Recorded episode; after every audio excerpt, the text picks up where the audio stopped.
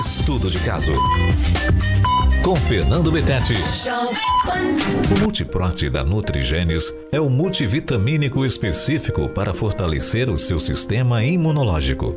A fórmula do Multiprote contém extrato de própolis, vitamina C, vitamina D3, vitamina E, selênio e o poderoso zinco. Multiprote ajuda o seu organismo a ficar mais forte para combater bactérias e vírus. Multiprote, te protegendo todos os dias. Comece a tomar hoje mesmo. Multiprote é da Nutrigenes, essencial para uma vida mais saudável.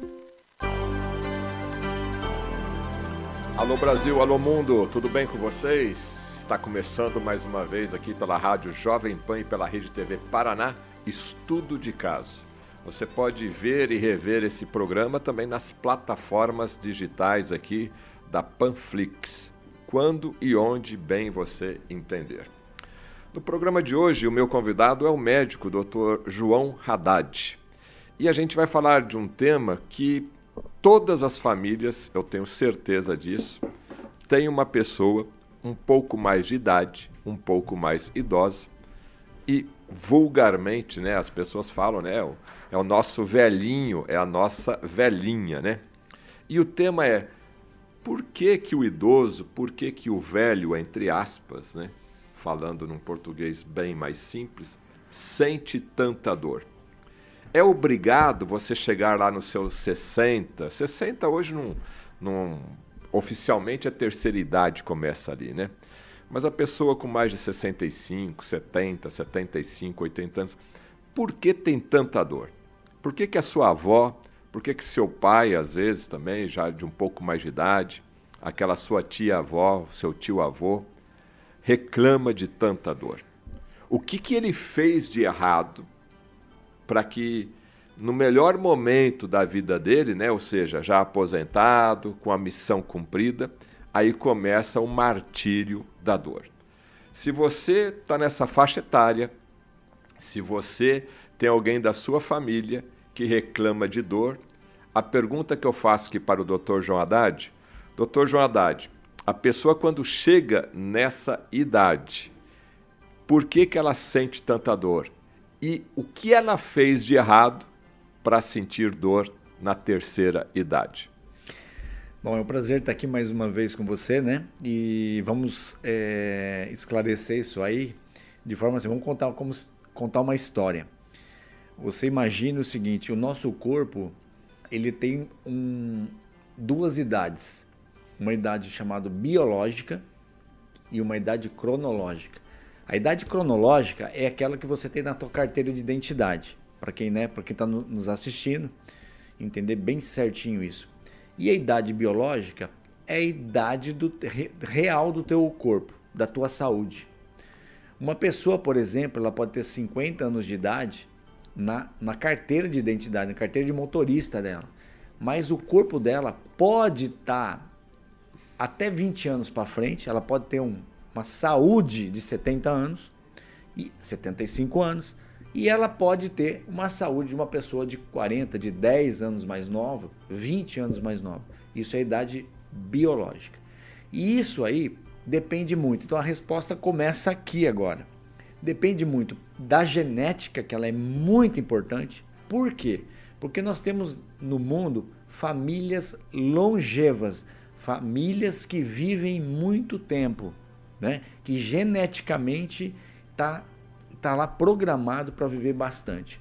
E para curiosidade de vocês que estão aí, a, o, esse gene da longevidade, que é um gene, né? ele é genética, ele, nós herdamos da mãe. Então, o gene da longevidade é herdado da mãe. Então, se você tem uma mãe que viveu 95 anos, 100 anos, você puxa esse gene pela mãe. Nós não puxamos o, o gene da longevidade do pai. Então ele é da mãe, tá? Então isso é uma primeira curiosidade. Então é o seguinte, o gene é muito importante, mas também existe uma coisa chamada epigenética, que também está acima do gene. Apesar de você ter um gene de longevidade curto, por exemplo, meus pais viveram, minha mãe viveu até os 70, 80, minha avó viveu até 70, 80 anos. Você tem um gene de longevidade mais curto, por exemplo, é, isso pode ser modulado pela epigenética, porque quem determina é, a, a, genética para ela florir, para ela é, aparecer aquilo que ela, que ela vai despertar no corpo humano, é a epigenética. E a epigenética, ela está muitas vezes na natureza, no estilo de vida que você vive, na alimentação que você, né, que você come. Por exemplo, existem alimentos que modulam o gene da longevidade. Olha que interessante. Né? Então, Isso... o fato de eu ter um gene que me predispõe a uma determinada doença, a uma determinada patologia, isso geneticamente lá no meu código genético, eu posso aflorar, eu posso despertar ou não essa doença de acordo com a epigenética, que é o meu estilo de vida, seria isso? Exatamente. E aí vem um detalhe. Você pode viver 30 anos, que nem seu, sua, sua avó, sua mãe, 30 anos a mais, ter uma longevidade, mas qual é a qualidade dessa vida que você vai ter? Tem, hoje nós sabemos que o brasileiro ele vive em média 20 anos doente, os últimos 20 anos doente. Então, então é qualidade. Você tem que acrescentar qualidade aos seus dias de vida. Não só acrescentar dias de vida, entendeu? Mas a qualidade dos seus dias de vida. Então você é, é uma coisa puxa a outra. Tá tudo interligado. Tá tudo você interligado. disse uma, uma, uma frase interessante aí, doutor Haddad. É, os seus últimos 20 anos de vida normalmente são 20 anos que a pessoa está doente. Aí eu volto a reforçar a pergunta. O que eu devo fazer a partir de que idade? De 20, de 30, de 40, de 50 anos? Para que eu possa viver os meus 20 anos, os meus 25 anos, os meus 30 últimos anos, de forma é, a ter uma qualidade de vida, né? Porque ninguém quer viver os seus últimos 20 anos travado num sofá sem vontade para nada. Então, o que, que, que, que eu devo fazer antes e a partir de que idade seria a melhor idade para eu começar já a mudar o meu futuro? Então, olha, só para entender uma coisa, tem várias coisas que influenciam isso. Eu podia, poderia citar muitas delas, como, por exemplo, os hormônios, o estresse, né? É, a, é, a qualidade que você tem na sua alimentação, atividade física, tem uma série de coisas. Então, a gente vai começar pelos hormônios. Os hormônios, eles começam a ter um declínio, em média, entre 18 e 25 anos. A partir daí, ele começa a cair, esses hormônios. Com 18 anos é. já é possível cair o Tanto hormônio? é que eles falam assim, tem duas frases assim, os hormônios caem e nós envelhecemos, ou nós envelhecemos e os hormônios caem. O que, o, que, o que é importante nisso, a essência do que eu estou dizendo é o seguinte: nenhuma célula do corpo, todas as células do corpo, são influenciadas pelos hormônios, são ativadas pelos hormônios. Então, esses hormônios, eles quando começam a cair, eles, por, exemplo, uma pessoa de 60 anos, a gente sabe que ela tem muito menos hormônios que uma pessoa de 20, de 25 anos. Então ele vem caindo.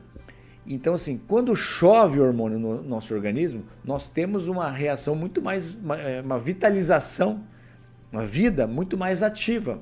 Tem, então, só que na nossa medicina, essa medicina convencional que existe, a gente, a gente vê o processo de envelhecimento e a queda hormonal como simplesmente fisiológica. Nós não vemos isso como uma patologia, não é vista realmente como uma patologia ou uma doença, realmente não é. Mas ela é um declínio natural que existe. Mas esses hormônios são elementos naturais do nosso organismo. São, na verdade, são suplementos que, quando estão caindo, você pode, pode suplementar. Se você tem uma quantidade de vitamina C no teu organismo, teu tanque está vazio, mas esse tanque pode ser cheio, por que, que eu não ando com o tanque cheio de vitamina C? Mas por que, que eu tenho que andar com ele no tanque vazio? Os hormônios também são semelhantes. Eles caem, vão caindo com a, com a vida. Então, como a medicina não reconhece isso como patologia, isso passa desapercebido. Então, muitas pessoas de idade, elas começam, caem os hormônios. Em média, para você ter uma ideia, quando você chega, em média, aos 40 anos, você já caiu mais da metade dos hormônios que você tinha aos 20. E eles estão caindo. Então, vai caindo todo tipo de hormônio possível do organismo. Então, um dos fatores de processo de envelhecimento, de aceleramento de do, de, de, de da, do, do, envelhecimento né? e das doenças vem por queda hormonal. Cai os, nós, olha só, nós nascemos, crescemos, reproduzimos e morremos. Quando acaba esse fator dos hormônios, não só de hormônios de reprodução, mas hormônios do corpo dele começa a ir, você está em estado de declínio e esperando a morte. Como, como qualquer é, ser, ser vivo. Ser vivo, entendeu? Agora, doutor, quando você fala em hormônio, nós pertencemos ainda a uma geração que não estava habituada a, a complementar, a modular a, os hormônios, né? E tinha uma frase muito antiga, não sei se no seu dia a dia do consultório, ah, mas doutor, eu vou tomar hormônio, hormônio dá câncer. E as pessoas, eu não sei se isso ainda é uma, uma, uma estatística plausível no seu dia a dia de consultório que as pessoas têm medo de complementar, de modular esse hormônio. Hormônio é, suplementado, hormônio modulado, ele causa câncer? Então aí que tá. Não são a mesma, nós não estamos falando a mesma linguagem. Primeiro que as pessoas hoje já chegam no consultório informadas. Hoje nós temos a internet, as pessoas se informam e elas já sabem que isso traz benefícios e muito para o paciente.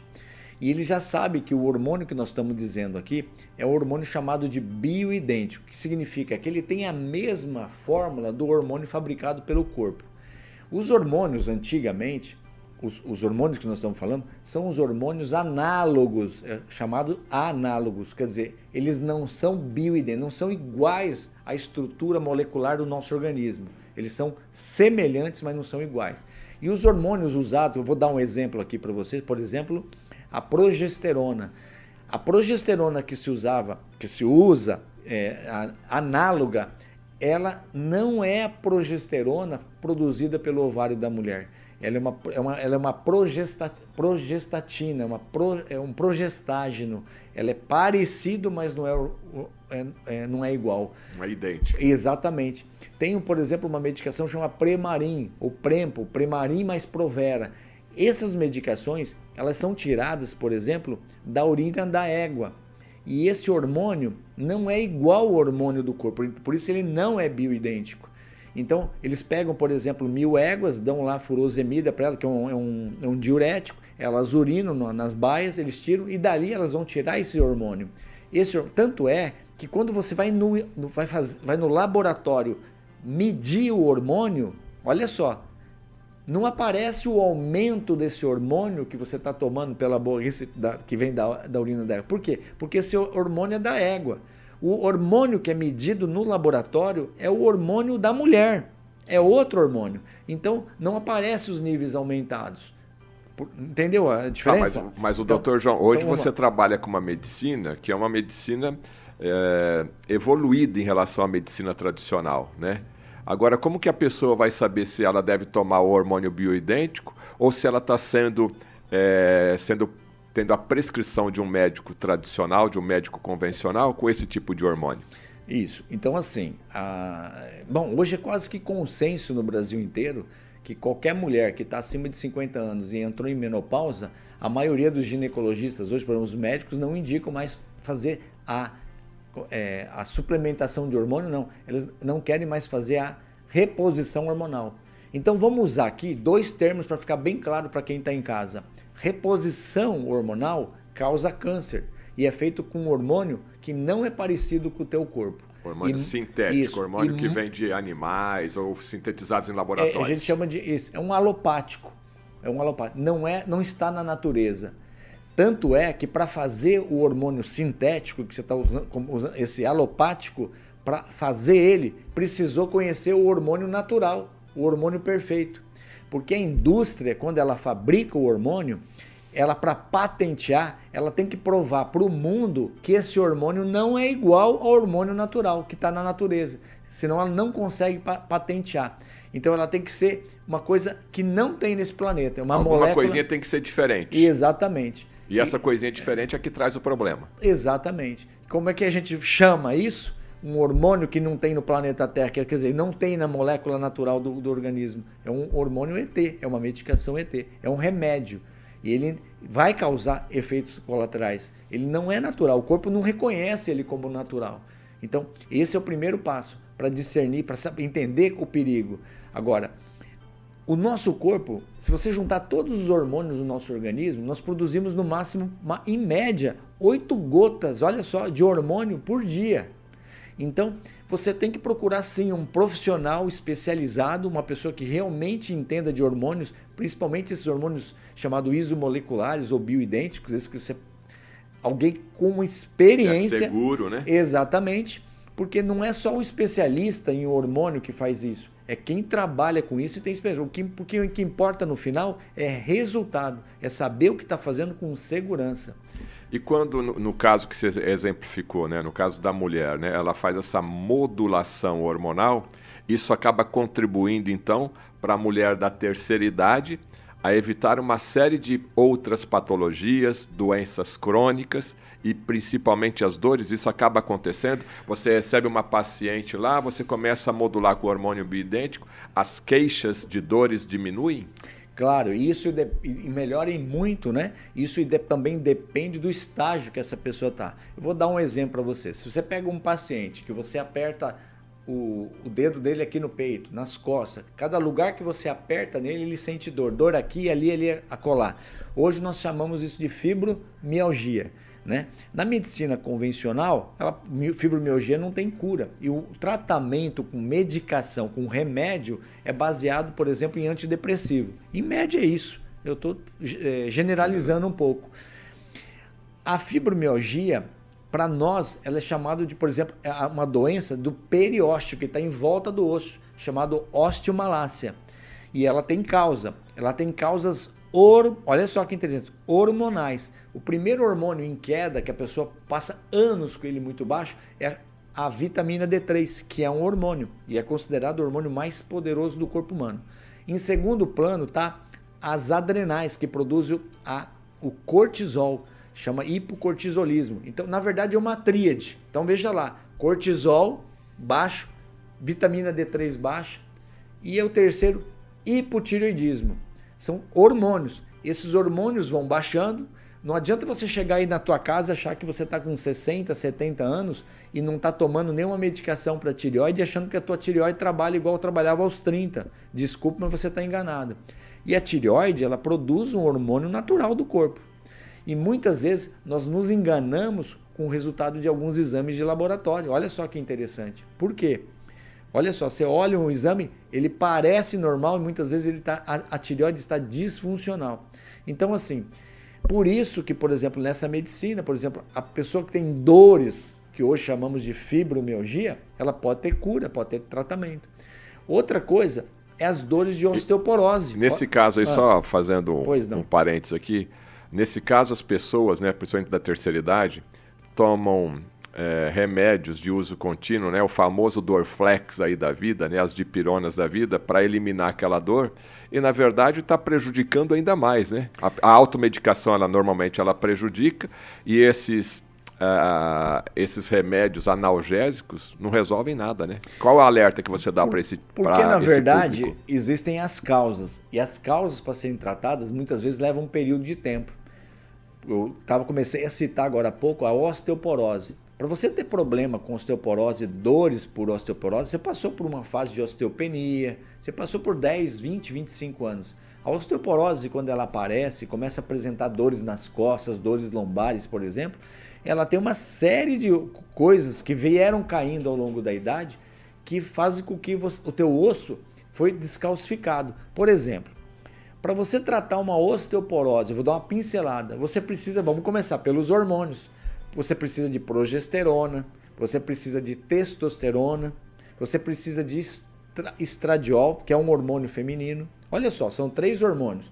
Mais um hormônio, vitamina D3, é um hormônio. Você precisa de K2, K2 também é, é da vitamina, é, ela faz parte do complexo da vitamina K, é considerado também um hormônio. E olha que interessante. O que mais você precisa para você calcificar os, os Mas se na, com a idade esses hormônios estão caindo, a progesterona cai, a mulher entra em menopausa, o homem entra em andropausa, cai a testosterona, vai caindo os hormônios. Bom, eles já estão caindo desde os 30. Porque se chega aos 40, eles estão menos da metade. Se eles estão caindo, eles já estão dificultando a, a é, segurar o cálcio naquele osso. Então a doença ela vem muitas vezes muitos anos antes. Mas a notícia boa, Fernando, é que sim, não tem idade para começar. Você pode ter 90 anos de idade e você começar um tratamento de modulação, um tratamento nutricional, orientação, suplementação, e você vai ter hum, é, melhoras absurdas. Então, não existe idade para começar.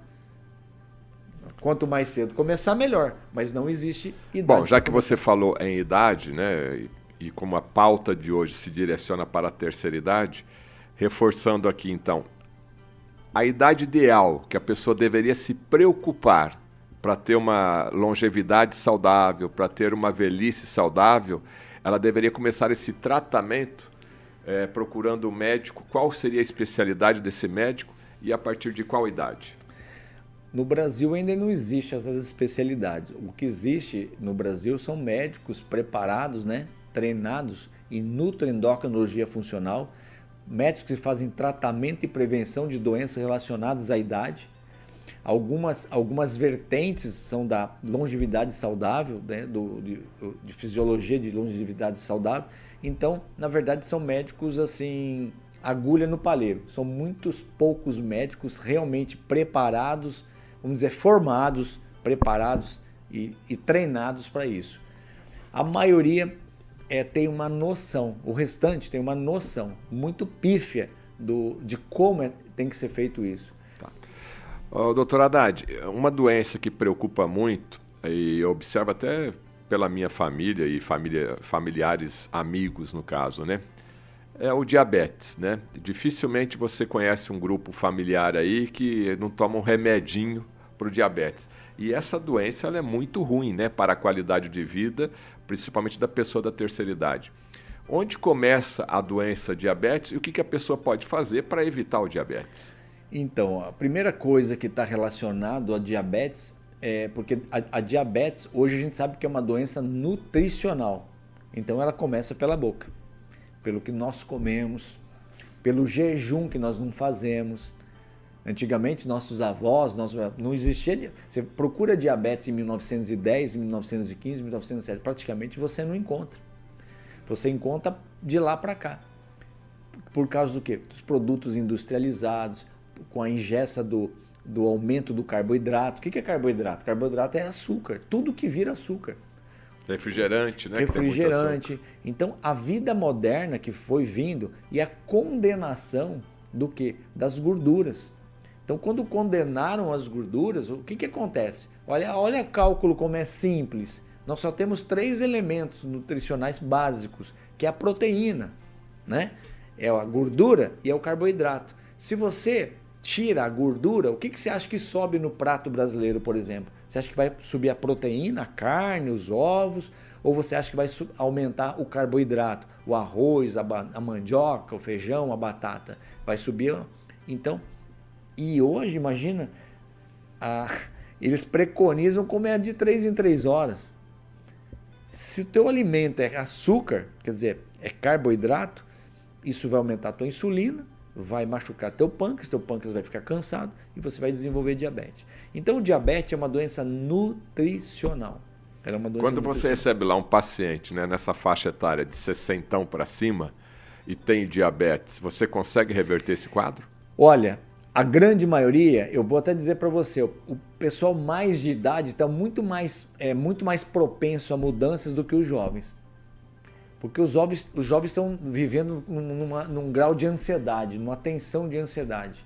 Eles querem aproveitar a vida, eles acham que vão de, deixar de comer isso, aquilo, aquele outro. E a pessoa mais de idade, mais, é mais serena, ela coloca coisa mais. Ela, ela, ela define isso aí melhor.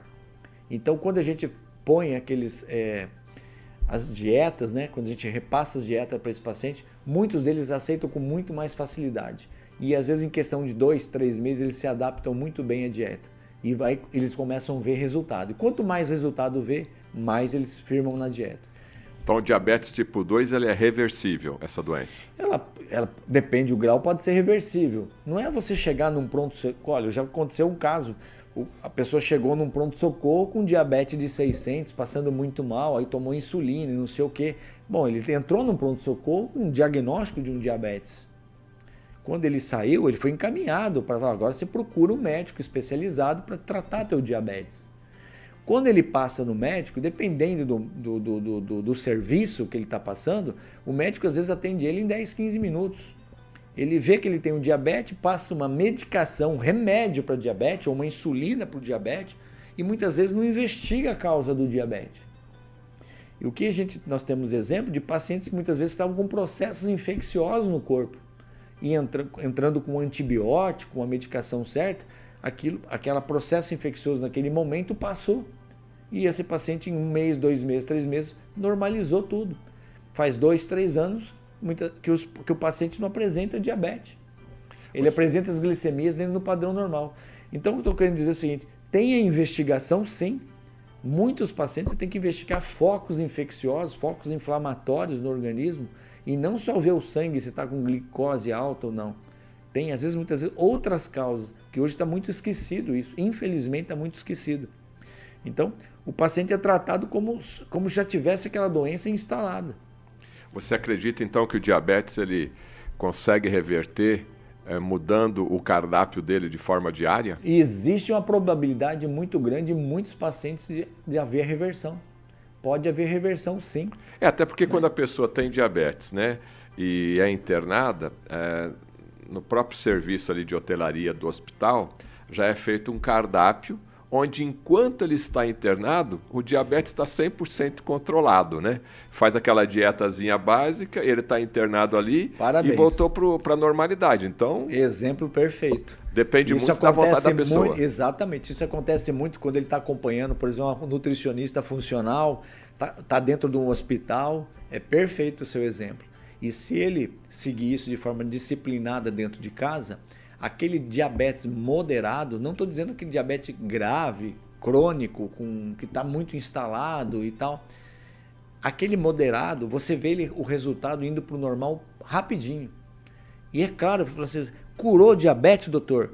Então eu posso voltar a comer tudo que eu comia, fazer. Lógico, se você voltar a fazer tudo que você fazia, você vai ter o resultado que você já teve. E se você fizer diferente daqui para frente, você vai ter um resultado diferente. Tá. Agora, deixa eu colocar aqui o Dr. João Haddad aqui numa, numa saia justa. Aqui. Mais, é? Mais uma ainda, né? As pessoas comem hoje, todo mundo fala essa palavra, né? Estresse. Estou estressado, estou ansioso, né?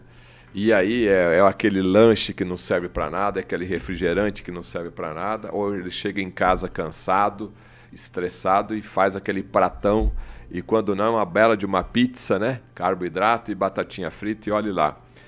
Então, nesse caso, tem que ser controlada essa ansiedade, né? Porque se eu consigo estar equilibrado mentalmente, toda a minha conduta, principalmente alimentar, ela vai ser facilitada. Então a pergunta que eu faço para ti, como é que fica o equilíbrio mental também na terceira idade? O que, que as pessoas devem fazer? O que tipo de alimento, entendeu? Para ficar mais zen e aí não acabar com aquela loucura de ansiedade num prato cheio, né? É.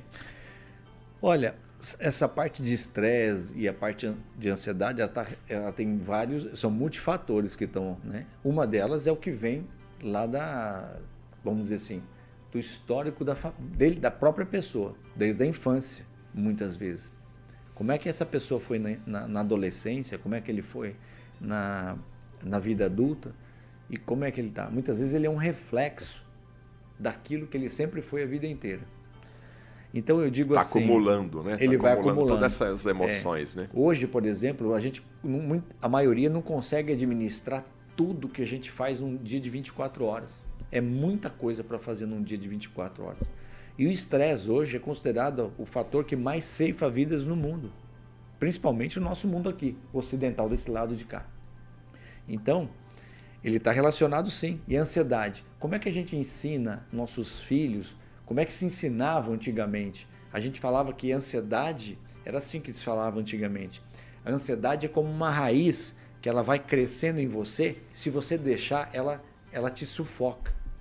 Então, a ansiedade é uma coisa que nós temos que cortar ela na raiz, lá na, na, logo na, na, entrada dela. A gente tem que frear. Às vezes eu falo assim para o paciente, falo assim, é, a sua consulta, nós estamos consultando, a minha paciente recebeu, eu estou dando um exemplo, uma, uma mensagem de um filho que bateu o carro na avenida e, e ela estava dentro do consultório. E eu estava falando de ansiedade.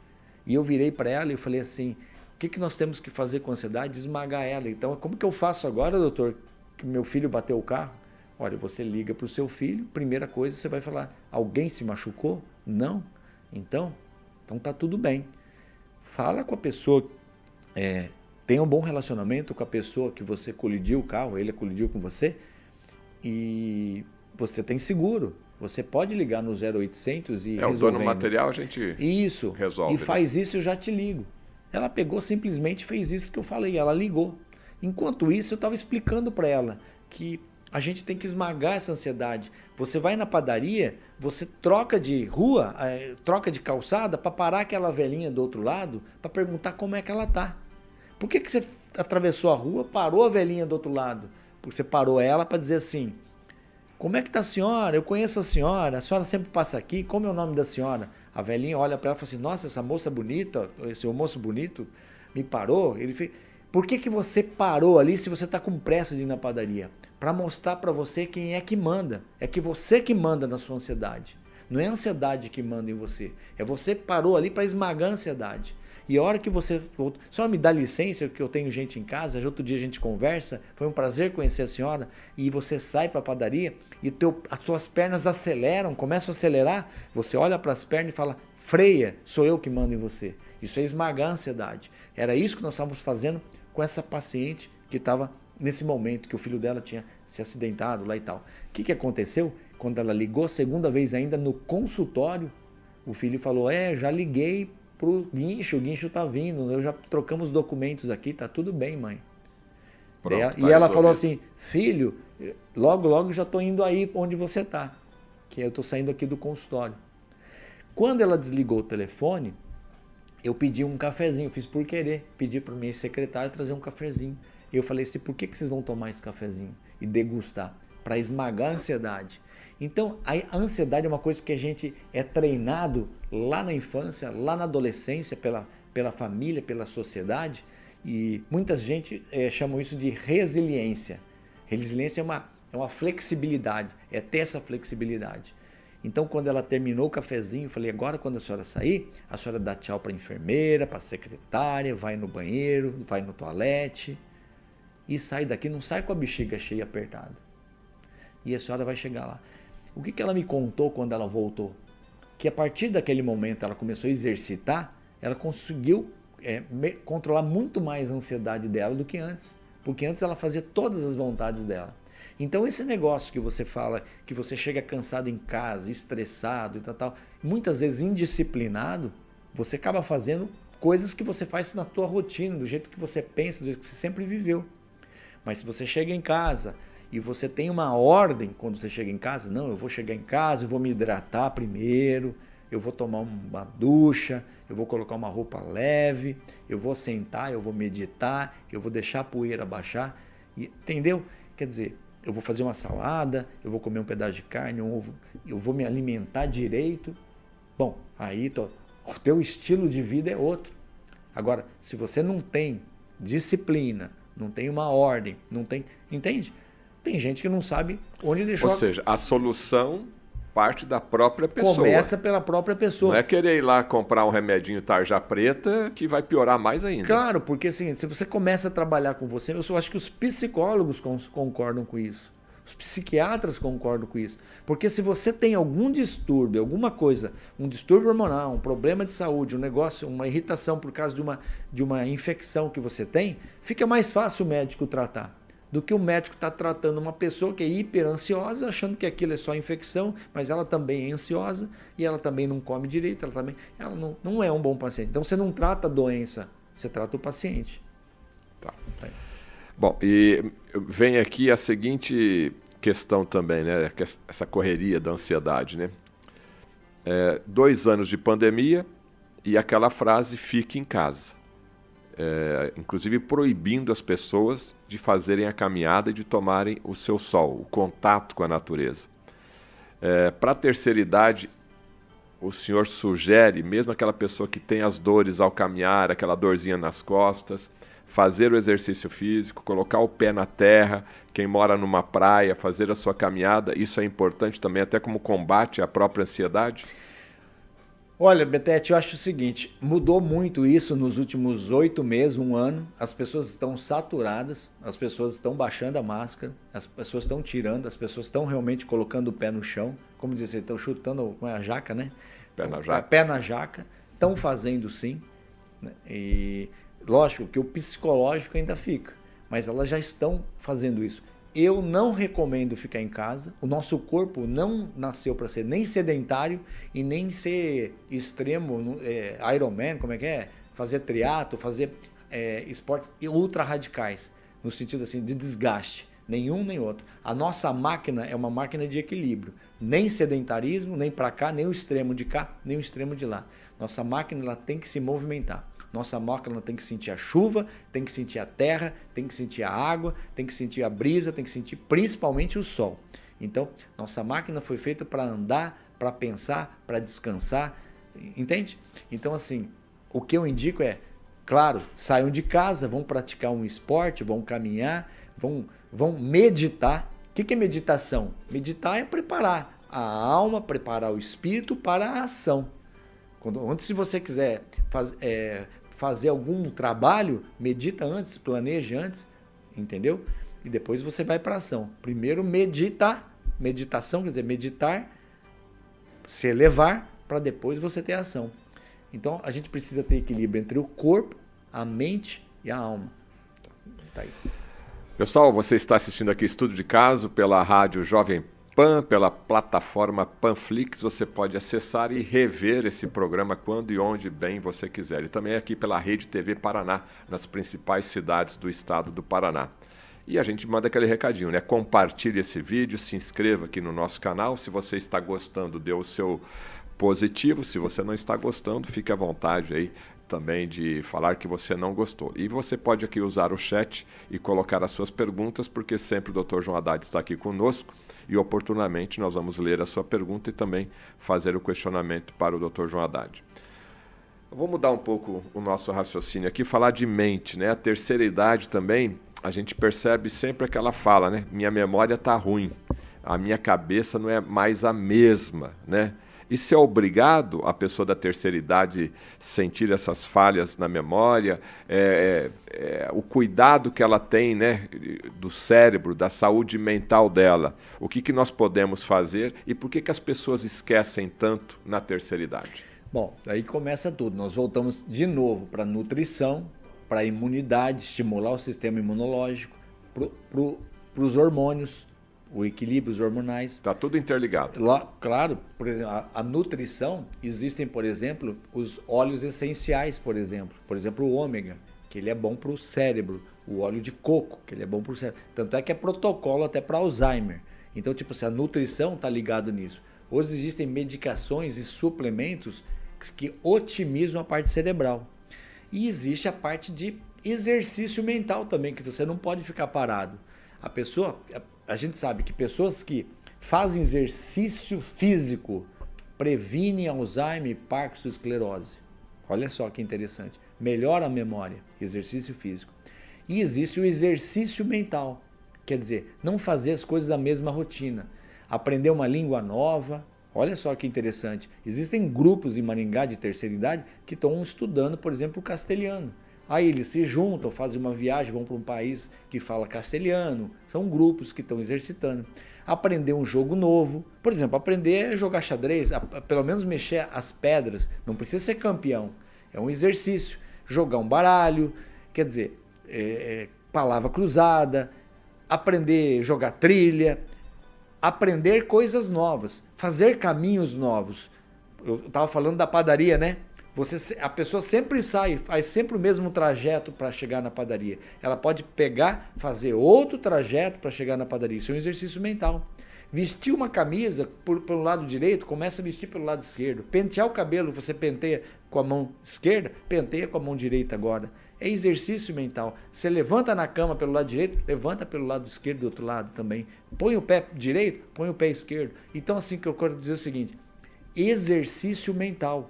Quanto mais parado você está, pior vai ficando. Quanto mais a rotina, ele vai atrofiando, porque não expande a cabeça. Lê livros, por exemplo, de assuntos diferentes daquela da tua rotina. Se você só lê a Bíblia, você só vai ficar com o seu cérebro daquele jeito. Se você lê também a Bíblia, mas pode ler, por exemplo, um livro de biologia, de animais, um livro de raças de cachorro. Suspense, policial.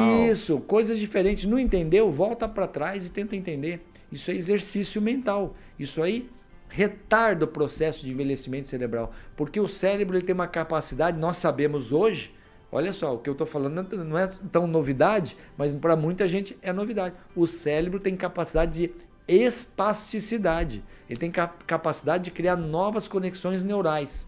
Então, quanto menos você faz, mais menos assuntos você você pratica, você você fala, o teu cérebro não faz conexões, faz poucas conexões, ele vai atrofiando depois de uma certa idade. Então tá aí. As dicas é essa. É monitorar o estresse, estimular a imunidade, nutrição, quer dizer, fazer a nutrição correta. Você e... falou do ômega 3 para essa saúde mental. Qual outro suplemento você indicaria, além do ômega 3 aí, para ter um cérebro mais saudável? Eu falei do óleo de coco, por exemplo, coco e derivados do coco, ginkgo biloba, que é bom para circulação, medicações chamados nootrópicos, tem alguns naturais, tem alguns é, é, é, chamados de estimuladores dos neurônios, dos é, trans, neurotransmissores, ajuda em, muito. A L-carnitina, a, a, a, coenzima Q10 também é bom? Coenzima também estimula. É, dopamina, é, são chamados neurotransmissores. Então, lógico, isso aí quem vai ver qual a tua necessidade, qual o equilíbrio desses suplementos, vai ser o, médico né, que trabalha com isso ou uma nutricionista funcional. Doutor João, você deu agora o exemplo daquela pessoa que lê a Bíblia, né? E normalmente o pessoal da terceira idade são pessoas, não estou falando que é a maioria, né? Mas são pessoas que estão um pouco mais fragilizadas, né? Os filhos já foram embora, os filhos já têm as suas famílias, é... normalmente já está morando sozinho, já tem um grupo de amigos ali da terceira idade, né? E eu quero reforçar essa ideia da pandemia, que, esse, que essas pessoas da terceira idade, obrigadas, né, foram obrigadas a, a ficar em casa. E eu sei que você é uma pessoa também cristã. Né? Qual a importância que o senhor daria para essas pessoas que estão ainda so, sobrevivendo a essa pandemia, né? É, da saúde mental espiritual? Né? Qual o tipo de conduta, qual o tipo de rotina que às vezes ela ali na sua fragilidade, meu filho não está aqui, a minha nora não está aqui, o meu neto não está aqui, está difícil. E aí, logicamente, grande parte desse público acaba é, pedindo ajuda, né? A divindade, pedindo ajuda a Deus. Como que é essa relação da terceira idade no seu consultório e, esse, e essa necessidade de ter um apego espiritual? A grande é a necessidade e não, eu acho que não tem nada que ajuda mais do que a pessoa ter fé. Ter fé e ter, ter esperança e confiança. Né? A pessoa que tem fé, tem confiança, tem esperança, ela tem uma recuperação muito melhor, muito mais rápida. Nós somos seres é, que nós convivemos em grupos, nós somos seres sociais. Então, a, a principal sociedade para esse pessoal, para esse grupo, é a própria família em primeiro lugar. Primeiro lugar é a própria família. Então é importante. E segundo lugar é o, é o próprio grupo, o grupo da própria idade, aquele grupo, os amigos antigos, etc. Então, assim, é... agora, a parte espiritual é assim: se você confia em Deus, se você tem fé, se você sabe que existe algo muito mais alto que isso, isso Betete, o que eu posso falar para você resumindo é o seguinte: as pessoas que não têm isso adoecem mais rápido, desenvolvem câncer mais rápido, têm depressão, mais difícil de recuperação. Pessoas que não têm Deus. Com mais vida, doentes. As pessoas que não têm Deus, elas levam muito mais tempo para recuperar, adoecem muito mais fácil e mais, a recuperação é muito mais difícil. Porque quando a gente pensa no inalcançável, nós temos um ideal e temos alguém inalcançável, é muito melhor do que. Entendeu? Porque aqui nessa terra nós temos é, expectativas e nós temos frustrações. É o homem que, que espera no outro homem tem frustração. Então, lógico, nós temos que perdoar, etc. Mas a pessoa tem que ter alguma coisa mais inalcançável. E isso é Deus. Cada um na sua, na sua, na sua, por exemplo, na sua religião. O católico em Deus, Nosso Senhor, Sagrado Coração, Nossa Senhora. Então, é aquilo que a pega, porque ela fala assim, o que, que te levantou? Ela fala, foi minha Nossa Senhora, foi eu rezar meu terço. Então, cada um na sua fé. Mas aqueles que não têm, você me desculpa, na minha prática do consultório, a recuperação é muito, a depressão é muito mais difícil de tirar. Porque essa pessoa não tem no que se apegar. Doutor João, é, não somente a terceira idade, né, mas já que o nosso tema aqui está sendo a pessoa mais idosa, precisa ter medo dessa doença? Precisa ter medo dessa pandemia ainda? Olha, foi mais que batido, você está entrando num tema polêmico. É, mas, mas assim, vamos, vamos de mas, leve, vamos de é, leve. vamos de leve. Então, assim, tratamento já tem, nós já tivemos experiência com muitos pacientes acima de 65 anos, graças a Deus nós não perdemos nenhum paciente, então tratamento já tem. O próprio Japão hoje está fazendo, oficialmente o Japão está colocando, por exemplo, uma medicação chamada, pode falar? Não, melhor não. Então, aquela medicação que ajuda... Me, a, aquela medicação a, lá do piolho lá, Isso, né? o Japão mata os tornou parasitas. oficial, né? O Japão já virou oficial. As pessoas estão saindo, estão tirando suas máscaras e já tem uma medicação super mega comprovada, tá? Nós já falamos das vitaminas do sol, nós já falamos da tua imunidade, da tua alegria. Então não precisa ter medo. Eu acho que não tem que ter medo e tem que tem ter, que cuidar da saúde. Tem que ter fé, tem que lutar e a gente tem que lutar para não ser escravo também no sistema, porque senão você, se você assiste muita televisão, muita coisa, não, não, muito, se você vai criando, pegando medo, você vai ficar com medo. Você vai criar um, uma neurose com isso. Tá. Isso é perigoso. Bom, é...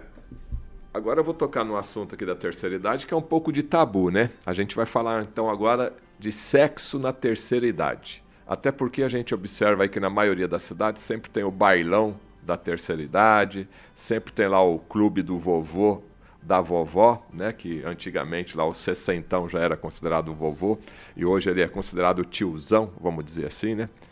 Mas ou seja, ele chegou nessa idade, ele chegou de, de certa forma estabilizado, está se aposentando. E aí, eu, nesse, nesse aspecto que eu quero entrar nesse assunto contigo. O sexo na terceira idade é prazeroso? É possível ter prazer na terceira idade? É um tabu ainda? As pessoas que te procuram no consultório, às vezes perdeu o marido perdeu a esposa, a esposa perdeu o marido, aí encontra um novo companheiro e tem aquela vergonha. Como é que está essa questão do sexo na terceira idade? Olha, isso que você diz pode acontecer. Nos casos pode acontecer. Quanto mais idade avançada, é, vai, existe uma, uma raridade. O que eu quero alertar aqui como médico essas, sobre esse assunto é que não tenho expectativa sobre sexo na terceira idade. A relação sexual. Não tenho é, expectativa alta, porque você vai ter frustração. A vida não foi feita só para esse tipo de prazer. Existem outros prazeres maiores, são os, os prazeres intelectuais, o prazer do que você vê no mundo da natureza, o que você ouve, uma música, tem milhares, o que você ouve, uma frase. Às vezes uma frase, uma frase muito bonita te dá muito prazer. O paladar. Agora, essas pessoas que ainda têm um certo, uma certa atividade sexual na terceira idade, isso muitas vezes é o reflexo do estilo de vida que ela teve ao longo dos últimos 30, 40 anos. Então você falou da do tiozão, às vezes muitas vezes aquele tiozão que que carpe, que faz pega pesado, que se alimenta, que dorme que dorme na hora certa, levando tem uma certa disciplina, tem uma, um gen bom, que não tem vícios, que não é aquele cara que que, que quando ele era adolescente, ele foi dormia 4, 5 horas da manhã ou 8 horas da manhã, dormia durante o dia, saía durante a noite, bebia, fumava, nanana. É um reflexo do estilo de vida dessa pessoa. Porque nós temos pessoas que eles não conseguem discernir porque estão numa, já estão com a idade avançada ou não. E pode acontecer sim isso. O que é o hipogonadismo, para quem não conhece? É o seguinte, que os hormônios dessa pessoa caiu mais cedo que o normal. Se for no homem, os hormônios masculinos, na mulher, os hormônios femininos, caíram muito mais cedo. Mulher que toma anticoncepção, você sabe, elas têm libido baixo. É, pessoal, tá vendo? Não é fácil não. Mas agora vamos terminar aqui para a reta final do nosso programa, aqui no Estudo de Caso, na Jovem Pan e na Rede TV Paraná.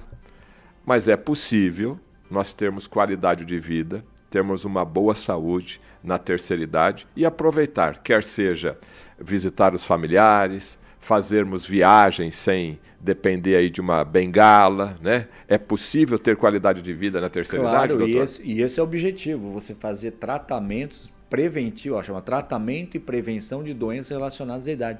É a prevenção para você envelhecer ouvindo bem, vendo bem, sentindo paladar e cheiro, Olha só, não precisando usar fralda muitas vezes porque você está com uma incontinência urinária ou esfincteriana, é envelhecer com qualidade e com a mente equilibrada, a mente lúcida. Isso é importante. Reconhecendo seus filhos, seus netos, tudo isso e estando bem com ele lá em cima, com, né? com Deus, né? com a alma, estando bem. É o equilíbrio, é procurar o equilíbrio e não procurar o frenesi, o agito, o frenesi, o agito a muvuca, entende? O aglomeração que a gente fala. É família que nós estamos falando. É grupo fechado, é o grupo deles, é o grupo de é amigos deles. É sair na praça, é pôr o pé na grama, colocar o pé na areia, sentir a água do rio. É saber viver a vida. Saber viver a vida é uma é uma arte. Então, vou dizer também como o doutor Lai, o famoso doutor Lai fala, né? acrescentar dias à sua vida e acrescentar vida a seus dias. É qualidade. Isso que é mais importante. Tá. A última pergunta, que tem a ver, logicamente, com a terceira idade, é a questão do Alzheimer. Temos aí mais dois minutinhos para finalizar. E a gente tem percebido também que muitas pessoas né, já estão aí, infelizmente, com essa doença. O que, que você pode falar do Alzheimer e qual a orientação aí para a pessoa evitar o Alzheimer, logicamente? Então, assim, primeiro é, é o equilíbrio hormonal, monitorar o estresse, ter uma vida equilibrada com estresse. A atividade física é importante e a nutrição. Então, modular hormônios, fazer a nutrição é importantíssimo. E o exercício mental. Então, nós já sabemos, pessoas que estudaram mais têm muito menos propensão a ter Alzheimer. Pessoas que suplementaram, tiveram atividade física, uma vida então, nem o excesso, nem o extremo do sedentarismo e nem o extremo também da atividade física. É isso que eu, que eu falo para vocês. Procurar uma alimentação saudável, uma suplementação, procurar um médico que saiba trabalhar na, no tratamento e prevenção das doenças relacionadas. Isso pode começar, às vezes, aos 25, 30 anos de idade. Queria agradecer a presença aqui do doutor João Haddad, que nós conversamos aqui sobre ter saúde na terceira idade. Ter saúde a partir dos seus 60 anos. Tivemos aqui uma aula, uma verdadeira aula de medicina com várias dicas, com várias informações e você aprendeu, acho que a essência é: não espere chegar aos seus 60, não espere chegar aos seus 70 e muito menos aos seus 80. A sua saúde lá na frente depende exatamente do aqui, do agora, do presente. Você assistiu aqui o programa Estudo de Caso com o Dr. João Haddad, que foi meu convidado de hoje.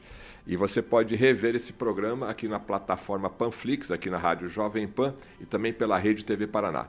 Muito obrigado pela sua audiência e até o nosso próximo encontro.